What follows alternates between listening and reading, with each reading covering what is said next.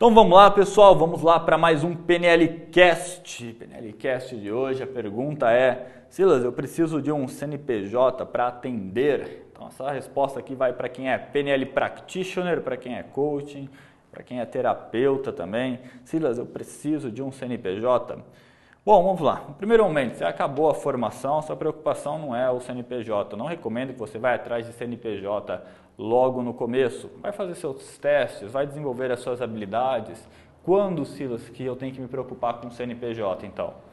É simples, você vai se preocupar com o CNPJ quando você começar a vender. Você fechou o primeiro contrato, você começou a rentabilizar esse negócio. Aí é o momento de fazer um CNPJ. E algumas pessoas, para fechar a primeira venda, às vezes demora um mês, algumas uma semana, algumas três meses. Algumas pessoas tentam, depois simplesmente percebem que não querem isso e não, nem chega a fechar. Então, no primeiro momento, foque em desenvolver suas habilidades, usar as ferramentas em você, utilizarem algumas pessoas, às vezes sem cobrar nada, só como uma forma de, de, demonstração, uma forma de você aprimorar a forma como você utiliza a PNL. Começou a vender, começou a fechar contrato, aí é o momento para você abrir CNPJ, para você poder emitir, emitir a nota fiscal para o seu cliente. E aí, o que, que a gente tem que abrir, Sila? A gente tem que abrir o quê? Um MEI? Não, não. É, na questão do, de terapia, na questão de coach, na questão de PNL Practitioner, não é o MEI. O MEI ele tem algumas categorias que já são determinadas lá. É uma categoria muito boa, muitas pessoas pensam nisso porque tem muitas vantagens no MEI, mas terapia, coach, PNL Practitioner não se encaixa. Por quê? Porque é, essas daqui são categorias que exigem um potencial intelectual potencial intelectual e, além disso, exigem formações, exigem as formações. Então, não se encaixa no meio. Mas vamos lá, primeiro ponto, eu sou trainer em PNL, eu não sou contador, estou dando uma orientação aqui para você. E a minha orientação principal é busque um contador, busque um contador de confiança na sua cidade para você se orientar. Mas o primeiro ponto, coisas que é interessante você saber, não é o MEI, o indicado, o que você vai abrir é uma EI. O que, que é uma EI? É o empresário individual. O que, que é o empresário individual?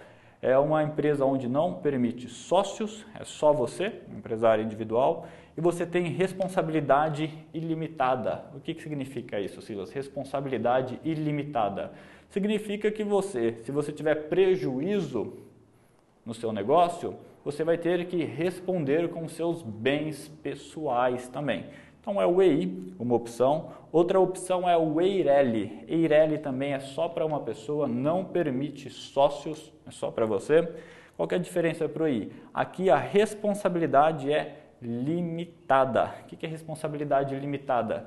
Se deu algum prejuízo no seu negócio, você vai responder com os bens do seu negócio. Você não responde com os seus bens particulares, com o seu imóvel, com o seu carro, com o dinheiro que você tem seu. Você vai responder ali somente com os bens da Eireli, Sociedade Limitada. E depois disso daí você vai ter a, a LTDA, LTDA, que na verdade é sociedade limitada. A Eireli não é sociedade, é só uma pessoa, mas na LTDA é uma sociedade limitada, onde você pode ter sócios, onde você pode contratar mais pessoas. Não é minha recomendação no começo, hoje eu tenho uma, hoje nós somos LTDA, mas não é minha recomendação no começo. O mais ideal é um EI ou um EIRELI. Mas, em todo caso, converse, converse com um contador, peça orientação que ele vai conseguir observar toda a situação que você está vivendo, como está a sua empresa, como está o seu negócio nesse momento e indicar o que, que é o melhor para você, se é uma EI, se é uma IRELI ou se é uma LTDA.